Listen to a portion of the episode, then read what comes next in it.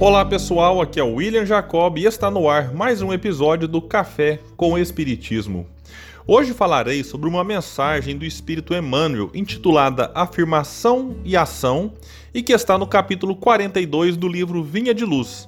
Foi psicografada pelo médium Chico Xavier. Aqui e ali encontramos crentes do Evangelho invariavelmente prontos a alegar a boa intenção de satisfazer os ditames celestiais Entregam-se alguns à ociosidade e ao desânimo, e, com manifesto desrespeito às sagradas noções da fé, asseguram ao amigo ou ao vizinho que vivem atendendo às determinações do Todo-Poderoso. Não são poucos os que não preveem nem providenciam a tempo e, quando tudo desaba, quando as forças inferiores triunfam, eis que, em lágrimas, declaram que foram obedecidas às ordens do Altíssimo. No que condiz, porém, com a atuação do Pai, urge reconhecer que, se há manifestação de sua vontade, há simultaneamente objetivo e finalidade que lhes são consequentes. Programa elevado sem concretização é projeto morto. Deus não expressaria propósitos a esmo. Em razão disso, afirmou Jesus que vinha ao mundo fazer a vontade do Pai e cumprir-lhe a obra. Segundo observamos, não se reportava somente ao desejo paternal, mas igualmente à execução que lhe dizia respeito.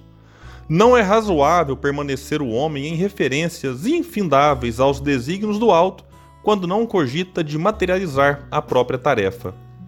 O pai, naturalmente, guarda planos indevassáveis acerca de cada filho.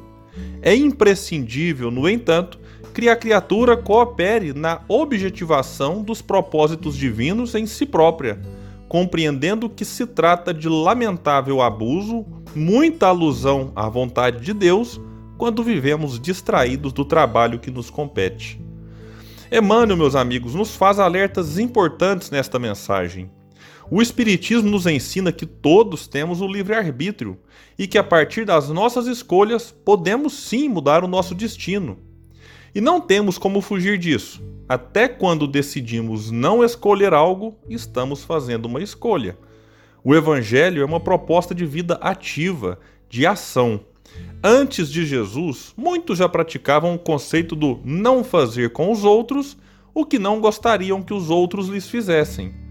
Mas aí vem o Mestre e diz que precisamos fazer para os outros o que gostaríamos que os outros nos fizessem. Parece uma mudança simples, quase um mero jogo de palavras, mas não é. A primeira ideia é a de que basta não fazer mal a ninguém, o que é um passo importante, não podemos negar. Mas Jesus propõe a ação amorosa.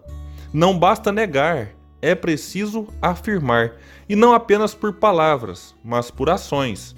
Vale lembrar de Simão Pedro, que depois das três negações, com Jesus preso, vieram as três afirmações quando o mestre, em espírito, lhe perguntou se o amava e em seguida o orientou: Apacenta as minhas ovelhas. E todos nós sabemos da importância de Pedro nos primeiros anos do cristianismo entre nós.